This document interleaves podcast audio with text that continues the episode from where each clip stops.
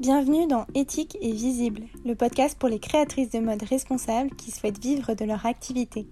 Je suis Charis, entrepreneuse passionnée par la mode, consultante Instagram et fondatrice de la Sustainable Academy, le programme en ligne qui aide les créatrices de mode engagées à se développer. Dans ce podcast, tu trouveras une bonne dose d'inspiration, de motivation et surtout beaucoup de conseils pour émerger sur Instagram, attirer des clients en continu et faire de ta marque de mode responsable un succès. Bonne écoute Hello et bienvenue dans ce nouvel épisode d'Éthique et Visible. Aujourd'hui je suis ravie d'accueillir Justine, spécialiste e-commerce qui accompagne les marques dans la création de leur identité mais aussi dans le développement de leur site web et c'est ce qu'on va voir plus particulièrement lors de cet échange. Ton site web est un incontournable de ta stratégie de vente car c'est le seul moyen pour ta cliente d'acheter l'un de tes produits. Plus celui-ci est soigné et optimisé, plus tu auras de chances d'augmenter ton taux de conversion, c'est-à-dire le nombre de personnes qui visitent ton site et qui passent à l'achat. Tu pourras aussi augmenter ton panier moyen et ça, ça fait toujours plaisir. Dans cet épisode, Justine donne énormément de conseils pour améliorer ton site web, alors n'hésite pas à prendre des notes et à mettre en place dès la fin de notre échange ces précieuses astuces.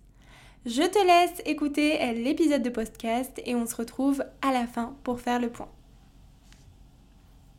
Hello Justine, j'espère que tu vas bien. Ça me fait énormément plaisir de te recevoir euh, sur cet épisode de podcast. Euh, aujourd'hui, on va parler donc de site web, mais avant de rentrer dans le vif du sujet, est-ce que déjà tu peux te présenter, expliquer euh, eh bien, ce que tu fais, tout simplement?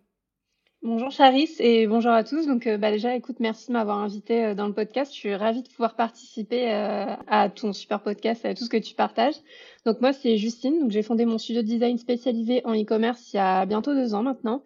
Et donc, j'accompagne les marques de produits éthiques sur tous les pôles d'une bonne expérience de marque. Donc, ça va être la stratégie de marque, l'identité visuelle, ce qui est le packaging aussi et le site e-commerce, raison pour laquelle euh, on est là aujourd'hui.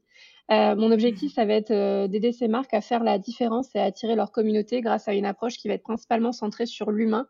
Et j'aime aussi, du coup, mêler à cette approche singularité pour que les marques soient vraiment uniques et intention avec un design vraiment fait avec passion. Là, aujourd'hui, on va se concentrer sur la partie site web, mais on va pas parler que de ça parce que, euh, comme tu le disais, toi, tu accompagnes les marques de mode éthique qui, de manière euh, générale et aussi sur leur stratégie, pas seulement sur, euh, sur mmh le site web. Et donc, justement, quels sont pour toi les prérequis avant de se lancer dans la création de son site web parce que bon, euh, quand, quand, on lance sa marque de mode éthique, on se dit forcément, il me faut un site web, il me faut un e-shop, il faut que je vende mes produits. Mais je suis sûre que pour toi, il y a des étapes à mettre en place avant de vraiment euh, mettre, euh, mettre les mains dans la création de son site web.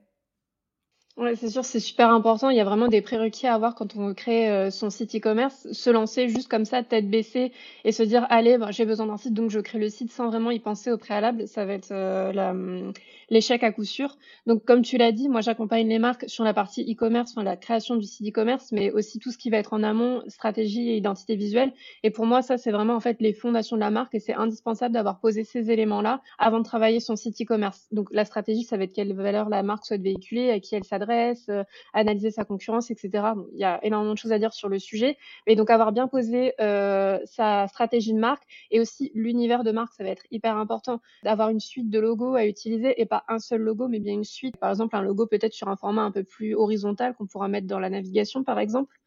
Euh, de savoir les couleurs qu'on va utiliser aussi, de pas choisir en fait les couleurs. Tiens, celle-ci elle est jolie, elle a l'air de rendre bien dans cette section, donc je vais la mettre là. Non, c'est important du coup d'avoir une palette de couleurs pour toutes les raisons euh, de cohérence, etc.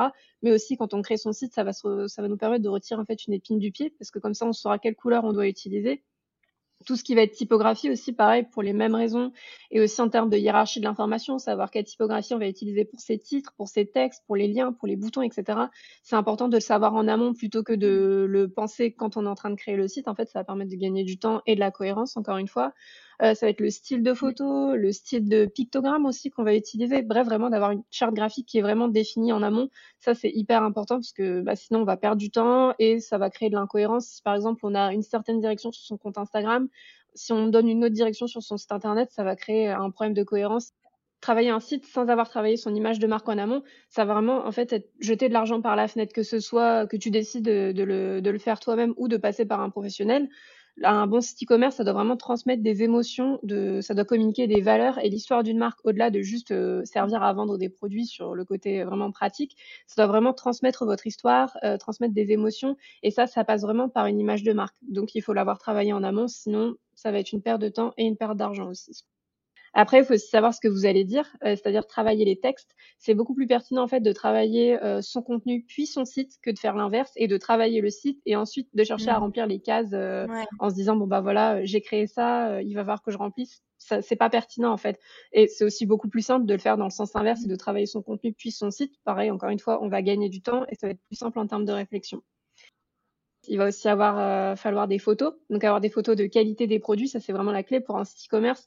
C'est ce qui va permettre de vendre les produits en fait. Si on n'a pas des photos qui sont qualitatives, qui sont engageantes, avec une belle lumière, une belle décoration, etc., ça va pas donner envie en fait aux clients d'acheter les produits. Et le site peut être très bien conçu, très bien pensé, etc. Si les photos elles pêchent, malheureusement, ça, va complètement impacter la conversion. Donc, euh, pensez à avoir des photos euh, qui racontent une histoire au-delà de juste avoir un pack shot, c'est-à-dire une photo du produit sur, euh, sur fond blanc, pas porté, etc. C'est vraiment important d'avoir des photos qui racontent des histoires encore plus pour des marques de mode. Donc, avoir des photos portées, bien travaillées, c'est vraiment la base sur un site e-commerce. Euh, ça va permettre aussi de rassurer les clients parce que en général, quand on lance un site e-commerce, quand on crée sa marque, on n'a pas forcément de boutique, de physique. Donc ça va être souvent l'unique moyen en fait, le site e-commerce, de se rendre compte euh, du produit avant de l'acheter. Donc ça va permettre aussi de créer un lien de confiance. Comme je te disais, avoir des photos portées, euh, mais aussi au-delà d'avoir des photos portées, c'est de les avoir sous tous les angles, de pouvoir voir l'avant du produit, l'arrière du produit, euh, de zoomer sur la texture aussi, sur les matières utilisées, de pouvoir voir vraiment le rendu de la texture au plus proche, euh, de faire des photos, peut-être sur des petits détails comme un bouton, comme une découpe dans le dos, etc. C'est encore une fois des choses qui vont vraiment permettre de donner envie aux clients d'acheter le produit et de les rassurer les rassurer, vraiment la confiance sur un site e-commerce, ça va être la clé tout au long. Je vais en reparler encore après, mais c'est vraiment un fil rouge de pouvoir créer de la confiance avec son client tout au long du site. C'est hyper intéressant là tout ce que tout ce que tu as dit et tu as déjà donné euh, plein de petits euh, plein de petits conseils, mais euh, mais ce que je retiens vraiment c'est qu'il y a un travail à faire en amont euh, c'est-à-dire qu'au moment euh, du lancement de, sa marque, enfin de la création plutôt de sa marque avant son lancement, au moment où on veut se pencher sur euh, la création de son site web, eh bien du coup il faut réfléchir, c'est ce que tu disais, avant de se lancer vraiment dans la partie technique et mise en place du site web, sur son identité visuelle, parce que c'est important d'avoir une identité visuelle cohérente euh, et une charte graphique complète, euh, d'avoir aussi euh, de mhm. belles photos, de, de, penser les textes en amont. Enfin bref, il y a vraiment tout un travail de stratégie à effectuer avant vraiment de passer à la partie technique, pratico-pratique. C'est ça, vraiment, la création en tant que telle du site e-commerce, ça doit vraiment faire partie de la fin de la mmh. stratégie dans la, dans la création de marque. Il y a des tonnes d'étapes quand on crée sa marque de mode. Et la création du site e-commerce, ça doit vraiment arriver vers la fin. On pourrait se dire, tiens, bah, je vais vendre des produits, donc le site, c'est la première chose. Mais non, non, c'est vraiment, vraiment dans la, dans la fin. Après, c'est dans la fin, mais faut aussi, j'essaye de nuancer mes propos dans le sens où si on décide de passer par un professionnel, créer un site e-commerce, c'est quelque chose qui prend du temps. C'est un projet qui peut, qui prend en général, en tout cas moi de mon côté, c'est, ça se parle en termes de mois. Il faut compter minimum deux mois et après ça peut être beaucoup plus long. Donc il faut le voir à la fin de son projet, mais en même temps il faut aussi penser à l'anticiper si on souhaite déléguer pour pas justement se retrouver un peu le bec dans l'eau et se dire bon bah euh, voilà tout est prêt, euh, j'ai besoin de lancer ma marque et au final il faut attendre encore deux mois parce qu'il faut attendre la création du site.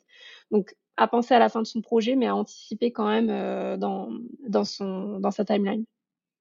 Et du coup, la deuxième chose à garder en tête, ce que tu disais, c'est euh, que euh, eh bien, ton site web ne doit pas être une simple vitrine.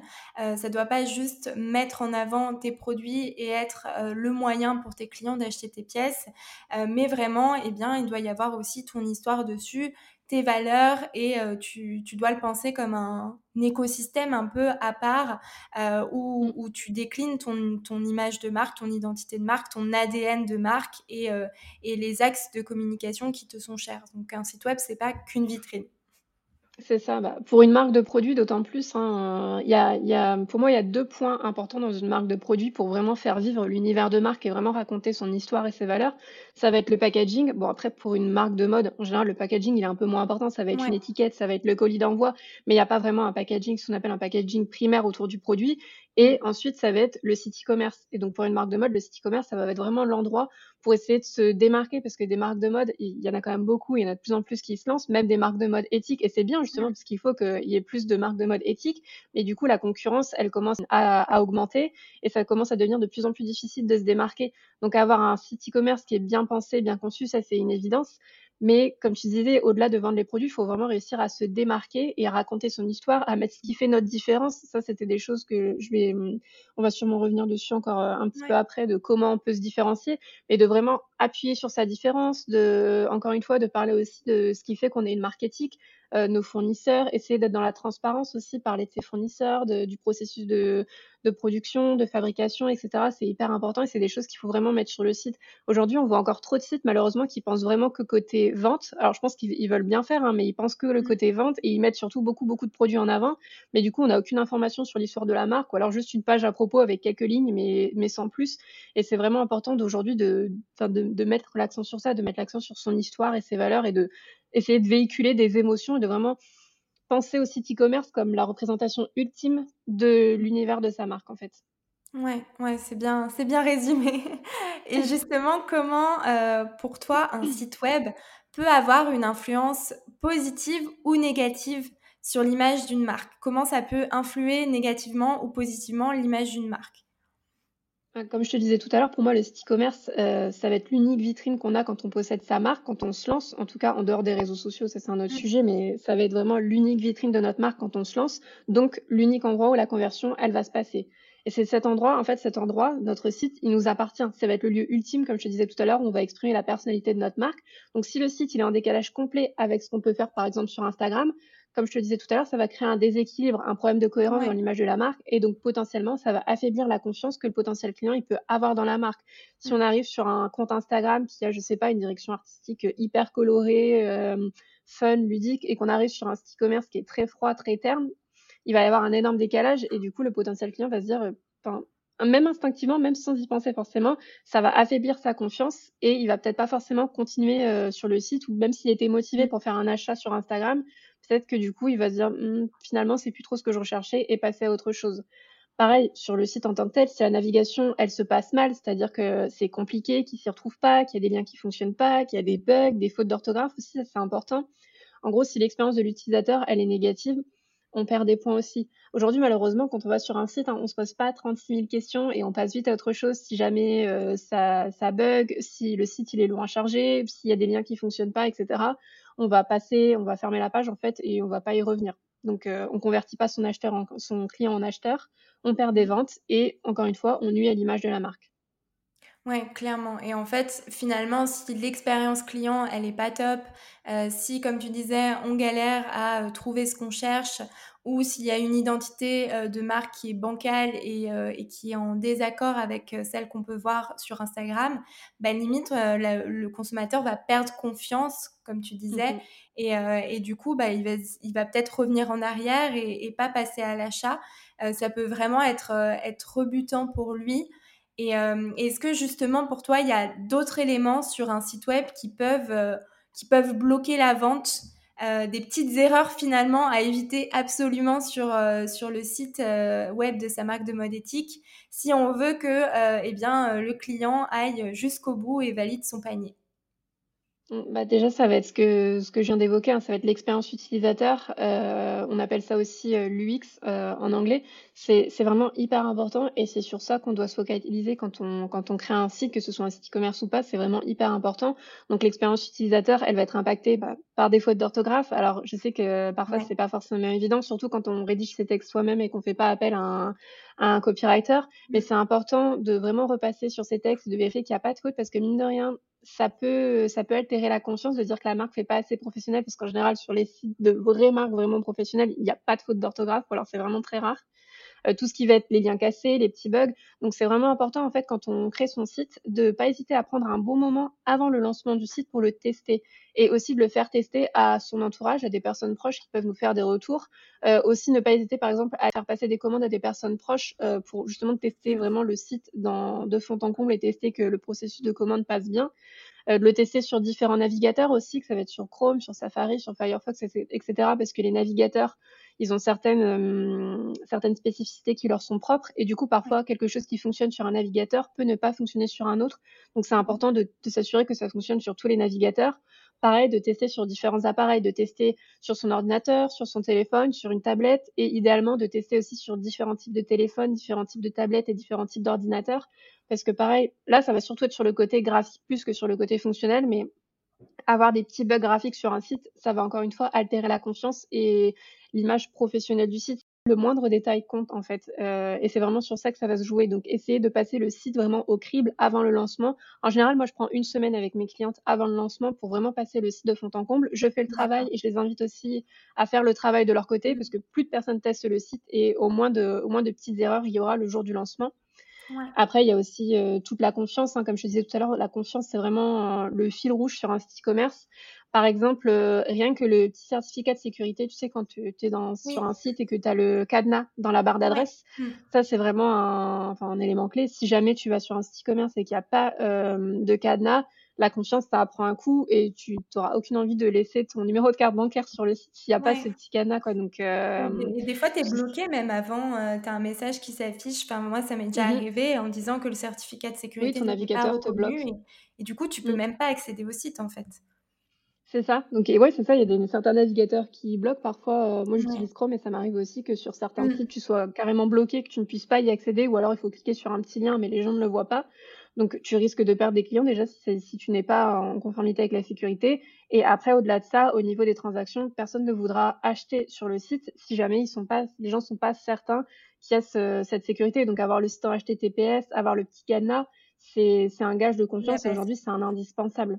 Donc, euh, ça, ça va être au niveau de la sécurité. Pareil, s'il n'y a pas de mention de paiement sécurisé sur le site, ça, ça, paraît bête, mais de mentionner que le paiement est sécurisé sur son site, c'est ça rassure tout de suite les gens, même si pour nous ça peut paraître évident parce qu'on passe avec des partenaires, des, des, plateformes de paiement sécurisées.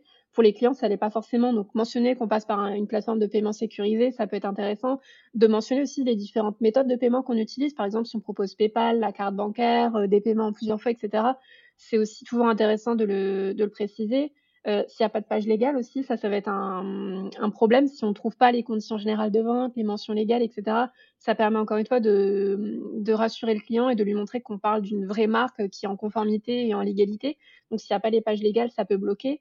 Euh, s'il n'y a pas de possibilité de contacter la marque, euh, je sais que moi, en général, euh, quand, avant de commander sur une marque, J'aime bien me renseigner, par exemple, sur les retours et les remboursements, comment ça va se passer. Avoir une page mmh. sur les, hum, la procédure de retour et de remboursement, ça permet de, de, rassurer la personne, de se dire que si jamais, pour X raison, son produit ne lui convient pas, elle pourra le renvoyer. Que les frais de retour soient à sa charge ou pas, peu importe, mais la personne a besoin de le savoir avant euh, de passer, de passer mmh. commande sur le site. Et si jamais elle trouve pas les informations euh, dont elle a besoin, de pouvoir contacter euh, la personne via un formulaire de contact. Pourquoi pas un chat aussi On trouve ça, on trouve beaucoup ça aujourd'hui sur les sur les sites, un petit chatbot.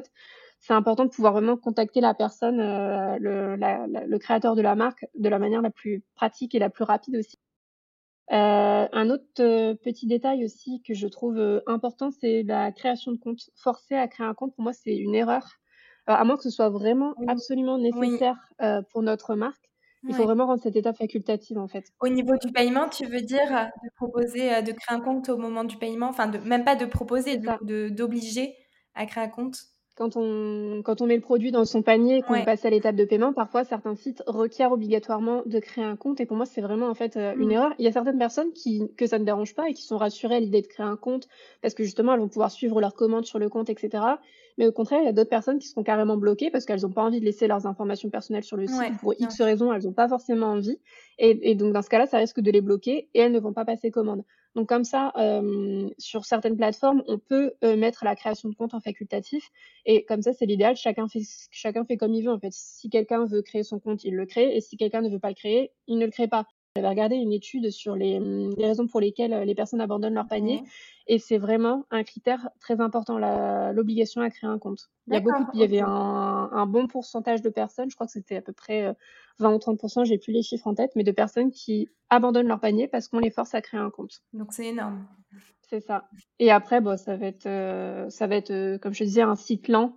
si le site est lent et que, d'autant plus qu'aujourd'hui, bon, tout le monde n'a pas forcément la fibre chez soi. Donc, quand on a un site qui est lent, qui prend, qui prend du temps à charger, Encore une fois, hein, les personnes aujourd'hui, elles restent que quelques secondes. Si au bout de quelques secondes, le site il a pas chargé, et encore quelques secondes, je suis plutôt gentille, on parle vraiment général d'une à deux secondes. Si le site n'est pas chargé complètement, les, les personnes risquent de s'en aller. Donc, pensez à optimiser les photos qu'on va mettre sur le site, parce qu'en général, les photos de bonne qualité, ça pèse assez lourd. Mais il y a toujours des petites astuces hein, de, pour, les, pour compresser le poids, par exemple, avant de le mettre sur le site, pour vraiment optimiser le temps de chargement. Ça va être une astuce sur plein d'autres pour optimiser son temps de chargement. Mais vraiment, ça, ça prend pas trop de temps à faire, c'est rapide et euh, ça, permet, vraiment d'alléger le, le, temps de chargement du site.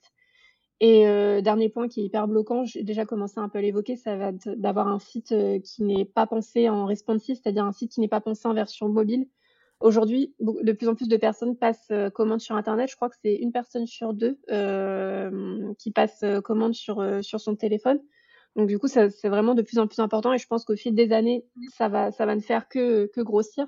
Donc ouais. si notre site il n'est pas pensé en version mobile, c'est-à-dire que si on va sur son téléphone et que c'est pas du tout optimisé pour naviguer sur son téléphone, ça va être euh, ça va être rédhibitoire pour certaines personnes. Je sais que moi la première hein, quand je vais sur un site et que je vois que la version sur mon téléphone et que la version n'est pas du tout pensée, euh, pas optimisée en tout cas pour naviguer sur un écran plus petit, sur un sur un écran de téléphone, c'est mmh. rédhibitoire.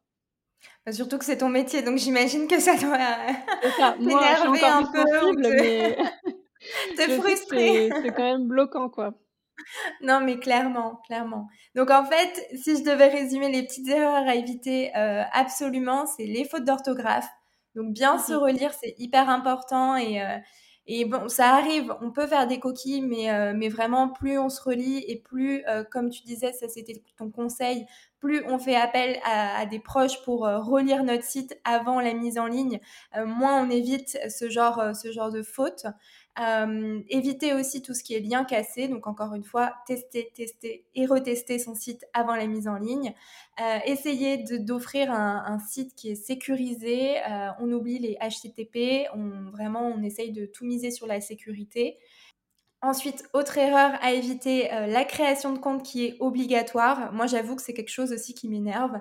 Euh, j'ai pas forcément envie de créer un compte à chaque fois que je passe une commande euh, et je veux avoir le choix en fait. C'est tout simplement laisser le choix euh, aux, aux, clients de créer un compte ou pas. Site, on évite à tout prix un site trop lent. Euh, les gens passent vite à autre chose, que ce soit sur les réseaux sociaux ou sur un site. Donc en effet, moi c'est pareil. Hein. Euh, c'est quelque chose euh, qui peut un peu pas m'énerver, mais disons que je suis pas très patiente. Donc si je dois attendre 10 secondes pour qu'un site se charge, bah, comment te dire que j'ai déjà quitté le site en question? Ça. Et enfin, éviter absolument d'avoir un site qui n'est pas responsive, donc qui peut pas s'ouvrir sur mobile, tablette et, euh, et ordi d'une manière euh, bah, optimisée de façon à ce que, à ce que l'utilisateur peut bah, consulter le site et que ce soit agréable, qu'importe qu'importe le, support de consultation. Mmh Les tablettes, c'est aussi important. C'est vrai que j'ai pas forcément fait le, je me suis pas forcément attardée dessus parce que le, les personnes qui naviguent sur Internet, en général, c'est plutôt leur ordinateur ou le téléphone, mais il y a quand même un pourcentage de personnes qui utilisent les tablettes. Et c'est important aussi de penser à ces personnes-là euh, et donc d'optimiser aussi son site en version en version tablette. Les indispensables, c'est vraiment encore une fois bah, la version ordinateur forcément et la version mobile, mais ne pas oublier la version tablette parce que bah, mine de rien, ça reste quand même une certaine portion de, de nos clients. Et euh, les délaisser en, en, leur fournissant un site qui n'est pas qui n'est pas optimisé. Parce que la version tablette c'est à cheval entre la version ordinateur et la version téléphone. Donc on peut pas juste mettre la version ordinateur parce que bah, sinon ça va être euh, quelque chose qui est beaucoup trop gros pour un format qui est plus petit. Ouais. Et on peut pas non plus mettre la version téléphone parce que dans ce cas-là, la version téléphone elle va être beaucoup trop trop simplifiée, on va dire, mmh. pour la tablette. Donc il y a toute une autre réflexion qui va se poser aussi sur la tablette et c'est important de pas l'oublier non plus. Très bien. Et du coup, à l'inverse, euh, est-ce qu'il y a des choses qui sont indispensables pour toi Alors là, on va peut-être plus rentrer euh, dans tout ce qui est euh, euh, vente pure, donc la page produit. Est-ce qu'il y a des choses mmh. vraiment qui sont indispensables sur une page produit euh, si on veut augmenter son taux de, de conversion? Alors sur la fiche produit, ça va être euh, forcément le premier point, ça va être de bien détailler le vêtement, euh, de vraiment rentrer dans le détail en termes de description, de parler de la longueur, par exemple si c'est une robe, de parler de, la longueur de la robe, parler des matières aussi, des différentes matières utilisées. Donc en termes de composition, vraiment rentrer dans le détail, par exemple 40% de telle matière, etc. Mais de essayer de rentrer dans le détail peut-être du rendu des matières, de la sensation qu'on a quand on porte les matières. Parler des variantes aussi, euh, avoir par exemple sur une même fiche produit les différentes tailles disponibles, les, différentes couleurs disponibles, c'est important aujourd'hui. Il y a encore certaines marques qui différencient par exemple, par exemple si j'ai une robe en vert et une robe en noir, d'avoir deux fiches produits différentes, c'est un peu dommage. Autant essayer de, en tout cas, de lier les deux sur la sur la même fiche mmh. produit, c'est quand même intéressant parce que si la personne aimait le produit mais pas forcément dans cette couleur, lui laisser la possibilité et lui permettre de savoir qu'il y a une autre couleur, ça peut permettre d'augmenter la conversion, parce que la personne mmh aurait peut-être euh, pas acheté le produit de, cette couleur-là sinon. Avoir un guide détail euh, clair et précis, euh, ça pour une marque de mode, c'est vraiment indispensable pour que tout le monde sache bien quoi prendre, quelle taille prendre, de, vraiment en fait guider le client dans le choix de ses tailles. on peut aussi, j'avais vu ça sur le site de Balzac récemment, j'ai trouvé ça vraiment intéressant comme, comme pratique. Si eux, ils ont mis en place un petit quiz pour, pour réfléchir à son guide détail. Donc la personne rentre par exemple sa taille, son poids, euh, peut-être sa morphologie. en tout cas, elle rend des informations sur, euh, sur elle et ça lui dit tout de suite, bah voilà, votre taille idéale, c'est le 40 ou le 38, etc. Et donc, euh, ça aussi, c'est hyper intéressant. Mais au moins, ne serait-ce qu'avoir un guide détail, par exemple, quand on clique sur le guide détail et avoir une petite pop-up qui s'affiche avec un tableau, c'est le minimum. Et c'est, bah, ça va permettre de réduire les questions déjà, parce que souvent, ça va être la principale question sur une marque de mode, ça va être quelle taille je vais prendre. Mmh. Donc, ça permet de limiter le SAV, les questions, et ça permet aussi bah, tout simplement d'augmenter la conversion, parce que souvent, les personnes, il y a des personnes qui n'ont pas envie de poser les questions, et si elles n'ont pas la réponse, elles vont juste pas acheter et passer à autre chose. Donc, avoir le, le guide détail, c'est un indispensable quand notre collection le permet, parce que je sais que parfois avec des marques euh, éthiques, on a une petite collection, c'est tout le principe. Mais quand on a une collection qui le permet, par exemple, c'est de proposer des associations de looks. Euh, par exemple, un bas qui va bien aller avec un haut, un pull qui va bien aller avec une jupe, etc. Ou alors un accessoire, si on n'a pas forcément beaucoup de vêtements, mais par exemple, on propose des pièces et des accessoires, par exemple un chouchou, de proposer un accessoire qui va bien avec la pièce. Ça va permettre d'augmenter le taux de conversion, d'augmenter le panier moyen parce que bah, les, les, personnes vont peut-être pas forcément penser à aller naviguer sur tout site parce qu'elles n'ont pas le temps ou juste pas l'envie ou X raison. Mmh. Donc de pouvoir tout de suite leur proposer un produit associé euh, qui irait bien avec le produit sur lequel euh, elles sont en train hum, d'hésiter, ça va permettre d'augmenter la conversion. Donc c'est vraiment intéressant de le faire. Euh, ensuite, ça va être de mentionner les frais de livraison directement dès la fiche produit si c'est possible. C'est vraiment l'idéal. Pareil, ça, ça faisait partie sur la petite étude que j'avais regardée, ça faisait partie des, hum, des choses qui font que les gens abandonnent euh, leur panier, c'est mmh. d'avoir la surprise en fait des frais de livraison au moment où elles vont passer euh, commande, d'avoir je sais pas un produit à 40 euros et de se rendre compte qu'en fait euh, c'est pas 40 mais c'est 50 parce qu'il y avait 10 euros de frais de livraison pour pour je ne sais quelle raison donc c'est toujours un petit peu bloquant donc dès que possible mentionner les frais de livraison. Par exemple souvent ce qu'on voit sur une fiche produit ça va être un système d'accordéon ou des onglets en fait, avec des petits plus ou des, des, sortes de tiroirs qu'on peut déplier pour avoir plus ou moins d'informations. Par exemple, un tiroir description, un tiroir euh, frais de livraison, un tiroir composition et entretien, etc. Au lieu d'avoir tout à la suite, tu veux dire. C'est ça. C'est ça, voilà. Au lieu d'avoir vraiment toutes les informations à la suite, parce que si vraiment on détaille bien son produit, euh, comme je te disais sur euh, bah, le vêtement, les, la composition, etc. Si on veut ajouter les frais de livraison, ça va faire quand même beaucoup d'informations et trop mmh. d'informations tue l'information. Si quelqu'un voit un énorme pavé de texte, euh, il va pas forcément avoir envie de le lire. Donc permettre aussi de, de digérer l'information plus simplement en créant du coup des petits tiroirs, des petits accordéons comme mmh. ça avec différentes informations. Déjà, ça permet aussi de catégoriser l'information, donc de rendre la lecture plus digeste.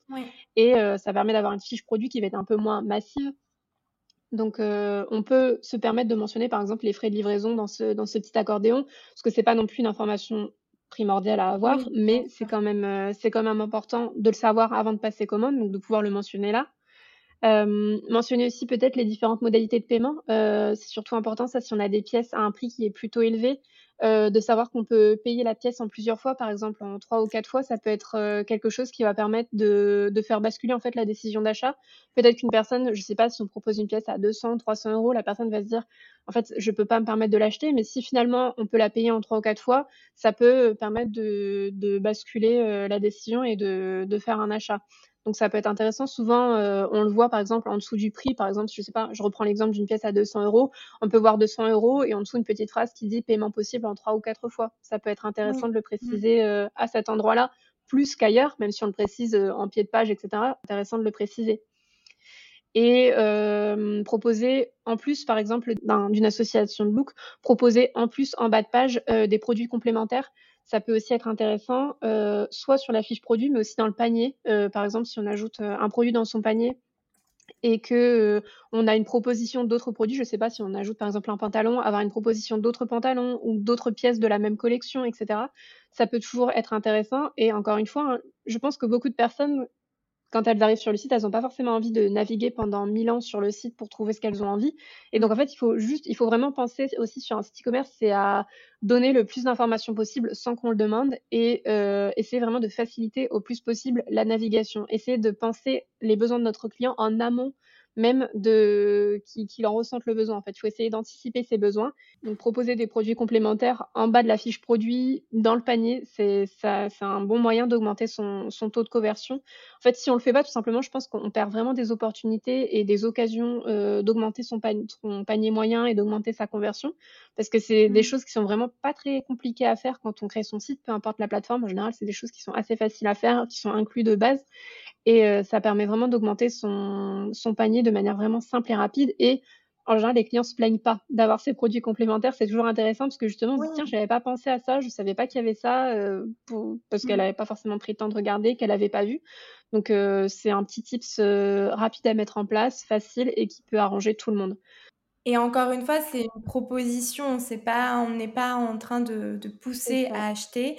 Euh, et, parfois, ça peut vraiment être utile. Quand on, quand on s'est parlé pour la première fois au téléphone, je te racontais justement que, que j'avais été sur le site d'une euh, marque de lingerie éthique et qu'en fait, j'avais donc j'étais tombée sur un, sur un soutien-gorge euh, que je trouvais très joli. Et en fait, il n'y avait pas la proposition de culotte qui allait avec. Et donc, en fait, c'est tout bête parce que, bon, derrière, je suis allée dans la catégorie culotte et j'ai trouvé euh, la culotte qui allait avec. Mais, euh, mais en fait, j'aurais aimé l'avoir justement, euh, comme tu disais, d'avoir cette proposition de produits complémentaires sur l'affiche. Et, et, ça peut vraiment pousser en fait la personne à même acheter. moi, ça m'arrive d'acheter par exemple une culotte et un tanga donc en fait, d'avoir les trois, d'avoir, euh, imaginons le tanga, la culotte et le string mmh proposé avec euh, eh bien, le, soutien-gorge, eh bien ça va me permettre d'avoir un panier qui va, qui va augmenter parce que je me dis, ah bah tiens, je vais prendre du coup deux produits complémentaires, comme, euh, comme tu appelles ça. Et, euh, et c'est hyper intéressant en fait. Et, si tu les veux pas, eh bien tu les prends pas, tu les mets pas dans ton panier. Mais c'est juste de proposer et d'offrir la possibilité finalement à, euh, à, ta cliente ou à ton, à ton client d'augmenter son panier euh, de manière euh, simple et, rapide. C'est ça, et tu vois, dans ton cas, à la base, quand tu étais venu sur le site, tu n'avais pas du tout l'intention d'acheter autant de produits, tu vois, tu avais l'intention d'aller acheter par exemple le soutien-gorge et c'est tout.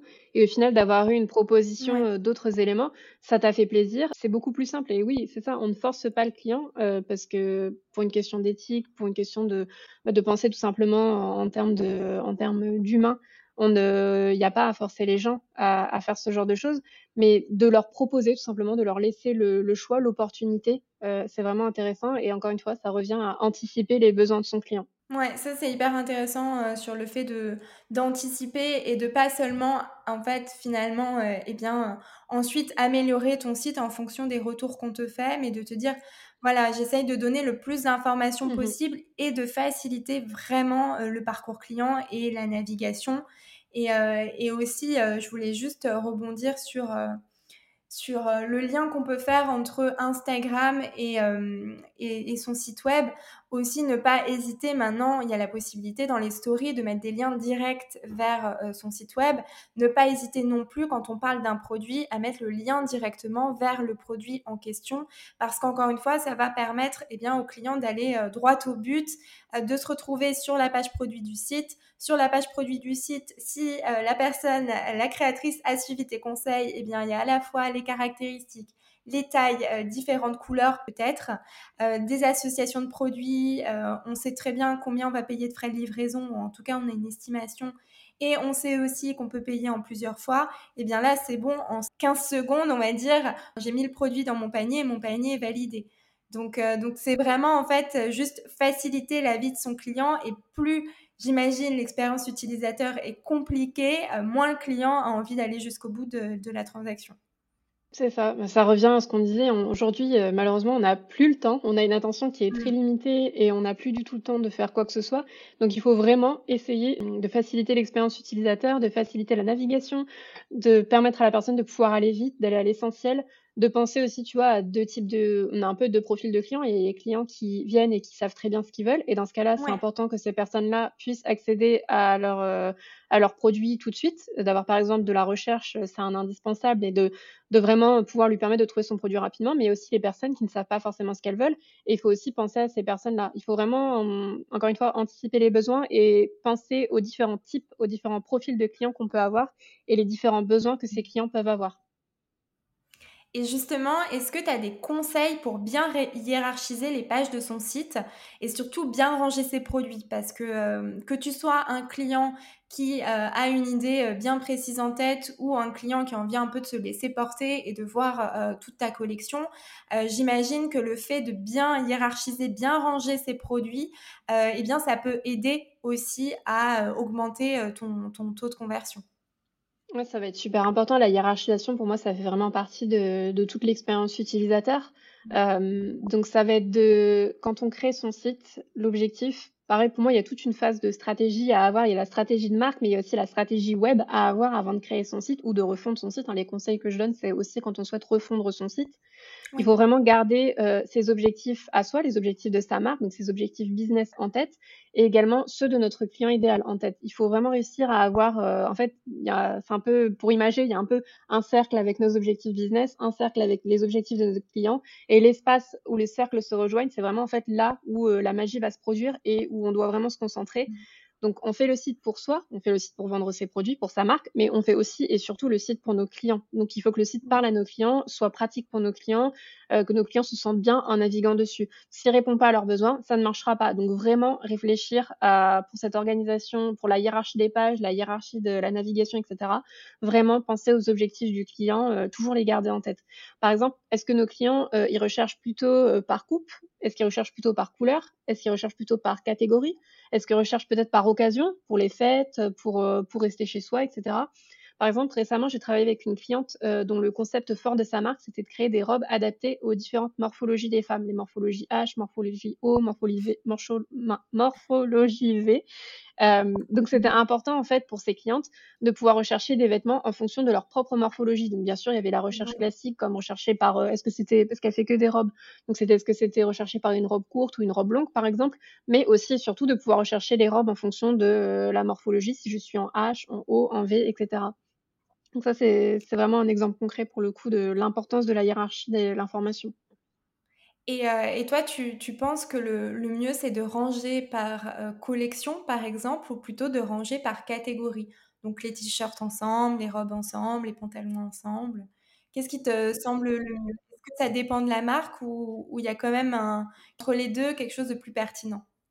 Bah, ça va dépendre de la marque, c'est sûr, ça va dépendre euh, du, du concept, des objectifs de leurs clients. Comment est-ce que leurs clients recherchent mais je pense que tu vois, dans le cas que tu as présenté, on peut avoir les deux. Faut pas non plus, il faut pas non plus avoir énormément de parce que c'est là où on va avoir une navigation compliquée. Si on veut essayer de répondre à toutes, euh, tous les besoins et toutes les catégorisations si on essaie de trier par couleur par catégorie par collection etc ça va devenir très très compliqué.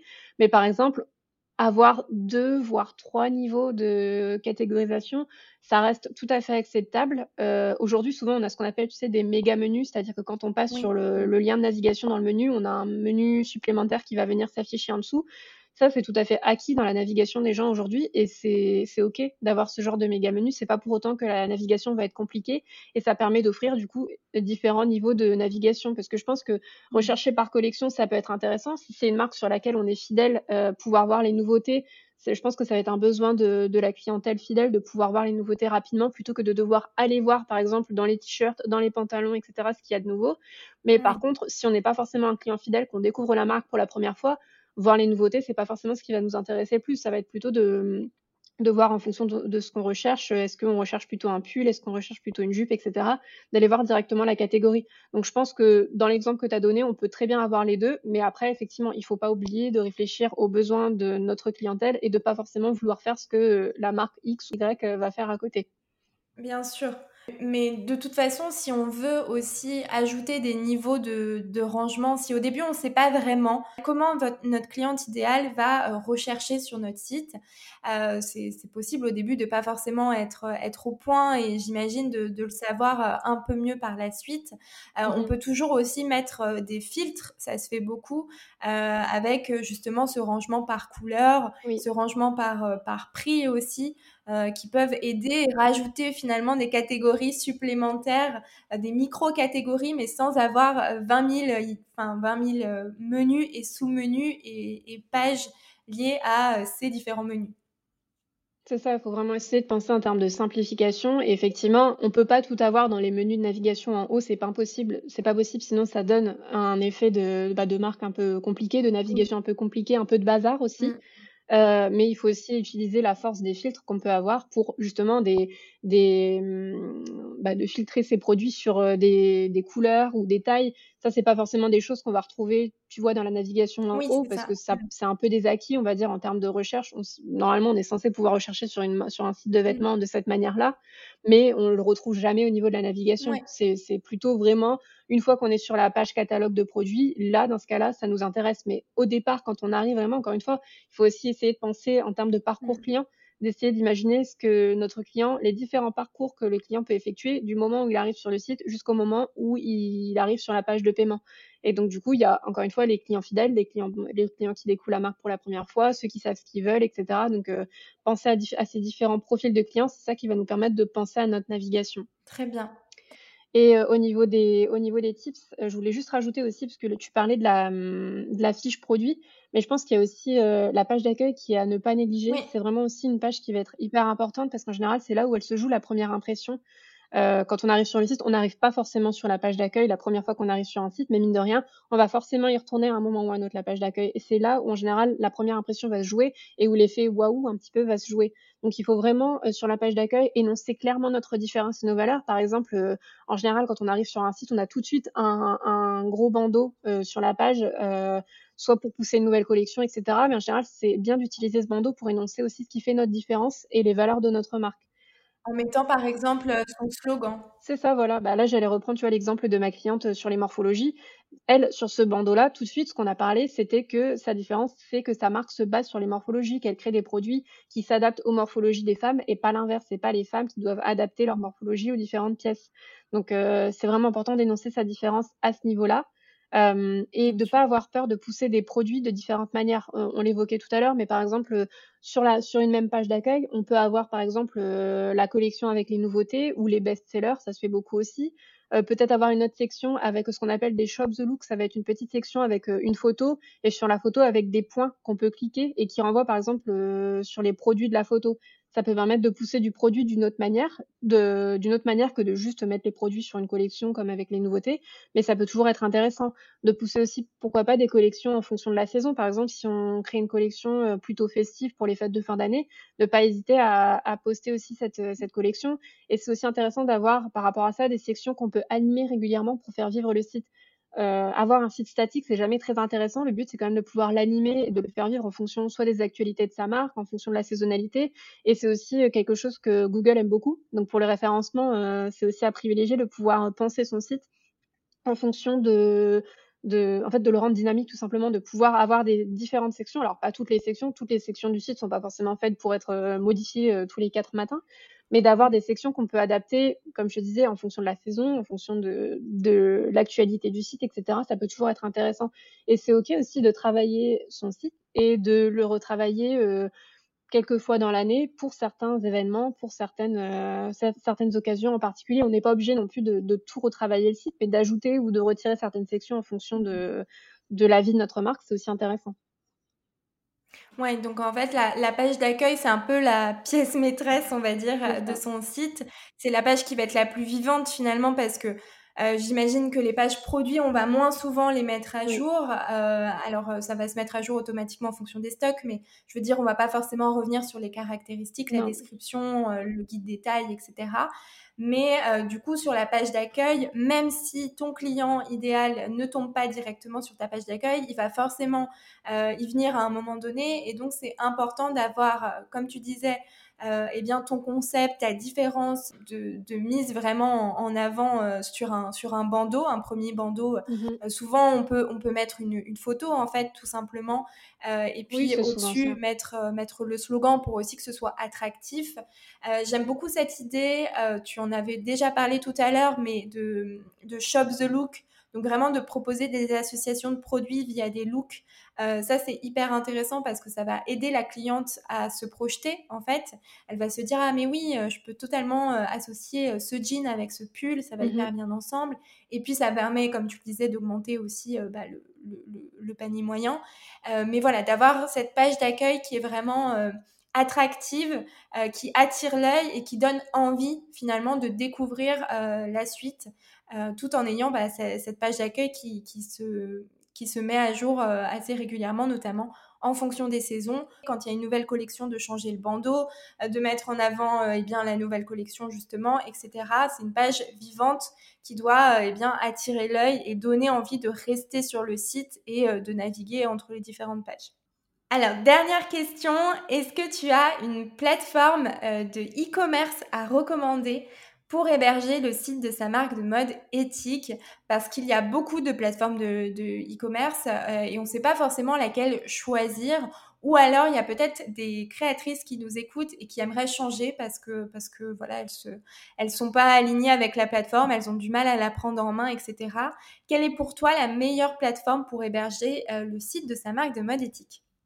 Donc c'est sûr que quand on veut créer sa marque de mode, c'est toujours un peu l'éternelle question euh, parce qu'il y a énormément de, de, plateformes. Il va y avoir WooCommerce, il va y avoir PrestaShop, il y a Magento, enfin il y a, il y a énormément de plateformes. Mais moi, celle que je vais recommander, euh, et celle sur laquelle je me spécialise aussi avec mon studio, ça va être Shopify.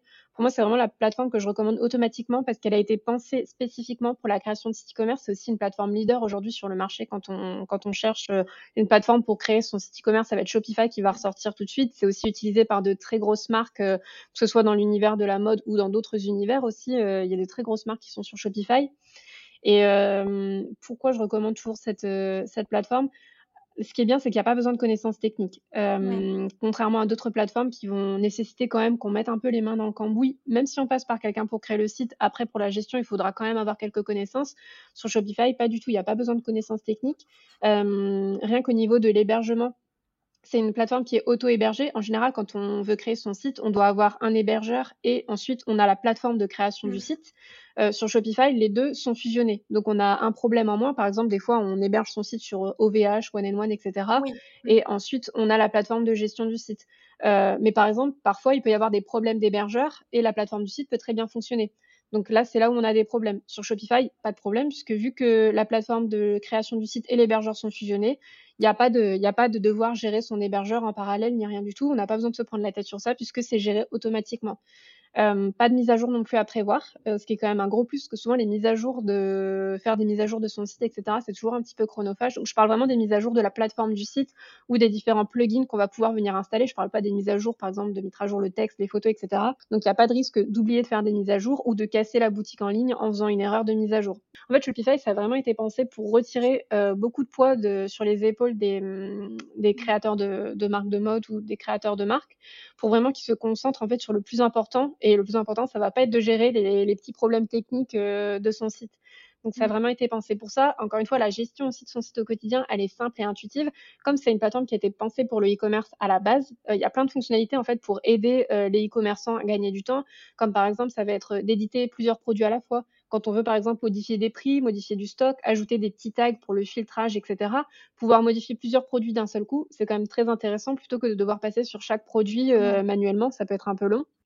Il y a une autre fonctionnalité aussi que je trouve intéressante sur Shopify parmi tant d'autres, ça va être de hum, programmer la disponibilité de ces produits.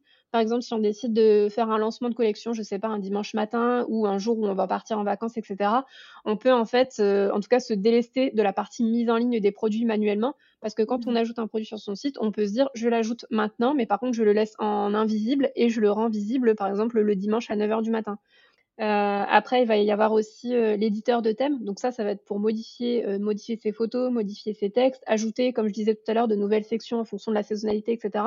Ça passe par l'éditeur de thème Shopify. Et ça, c'est aussi un, petit outil qui est très intuitif. Pour modifier le texte, on a juste à cliquer sur la section pour modifier le texte.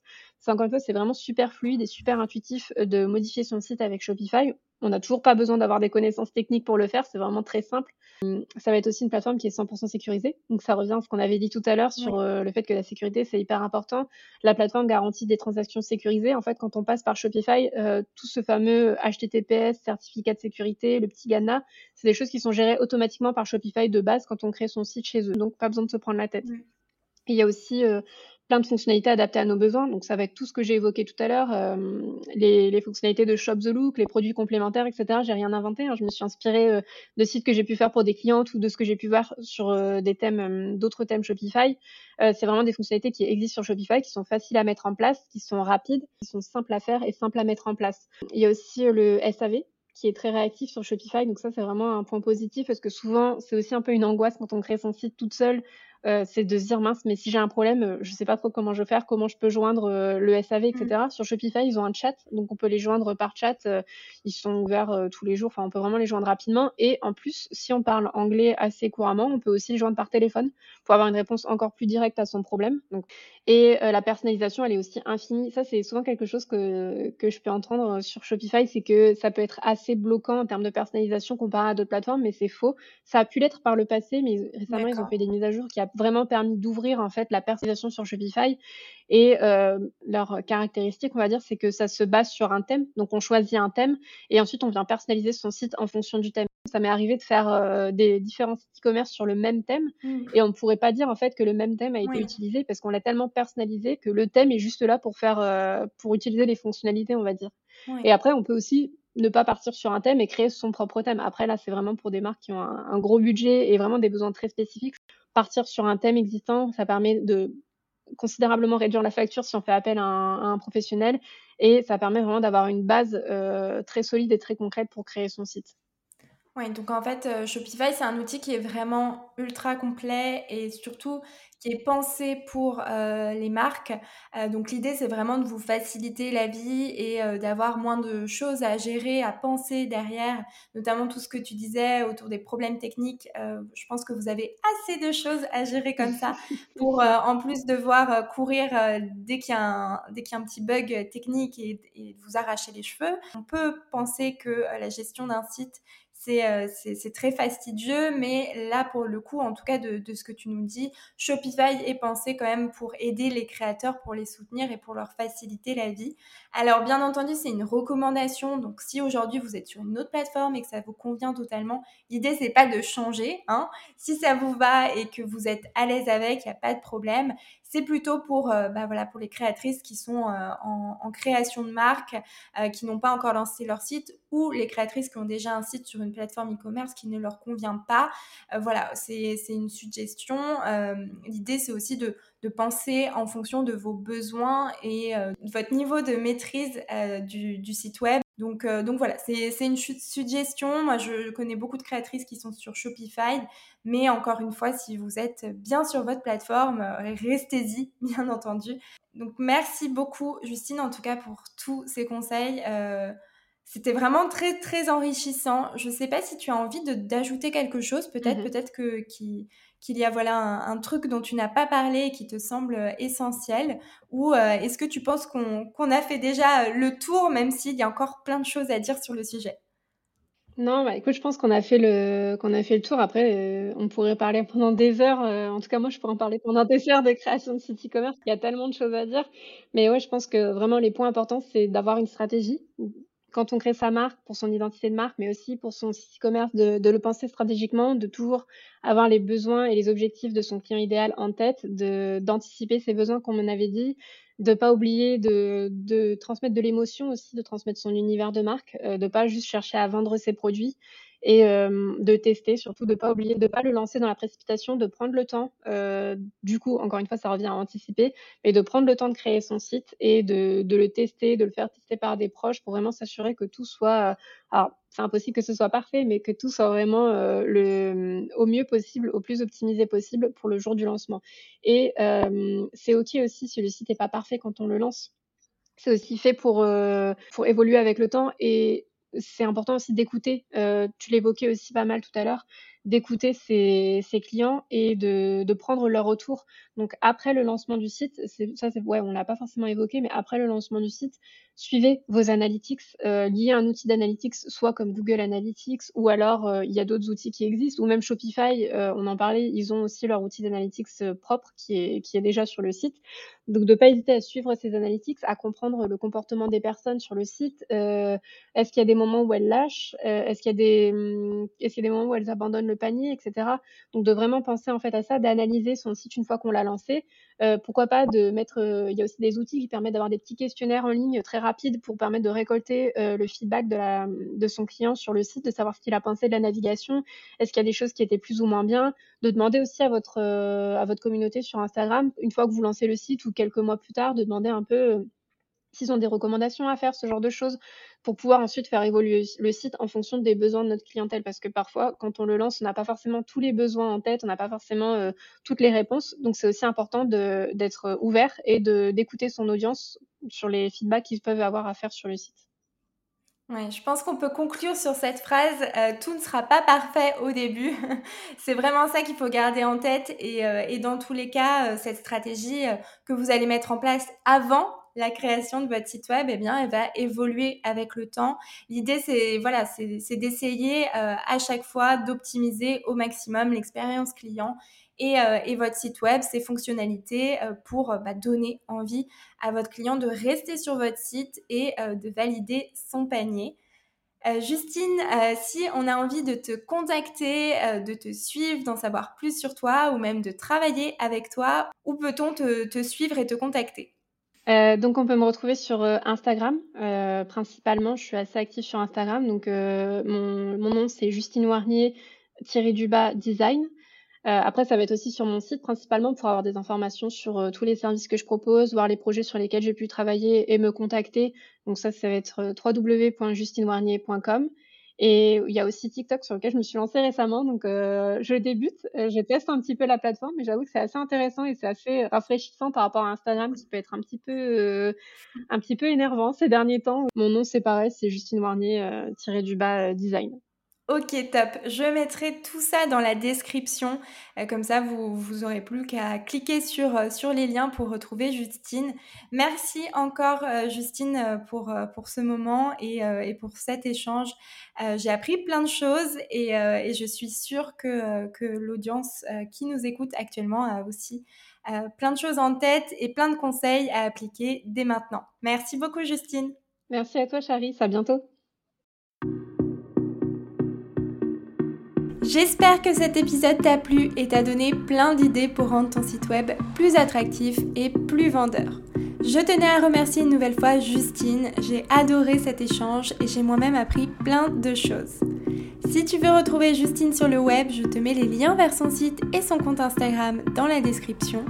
Et comme toujours, n'hésite pas à m'envoyer un message privé sur Instagram ou mieux encore, à laisser un commentaire et une note sur ta plateforme d'écoute préférée pour nous dire si tu as apprécié cet épisode. En attendant, je te souhaite une belle matinée, journée ou soirée et je te dis à très vite dans Éthique et Visible.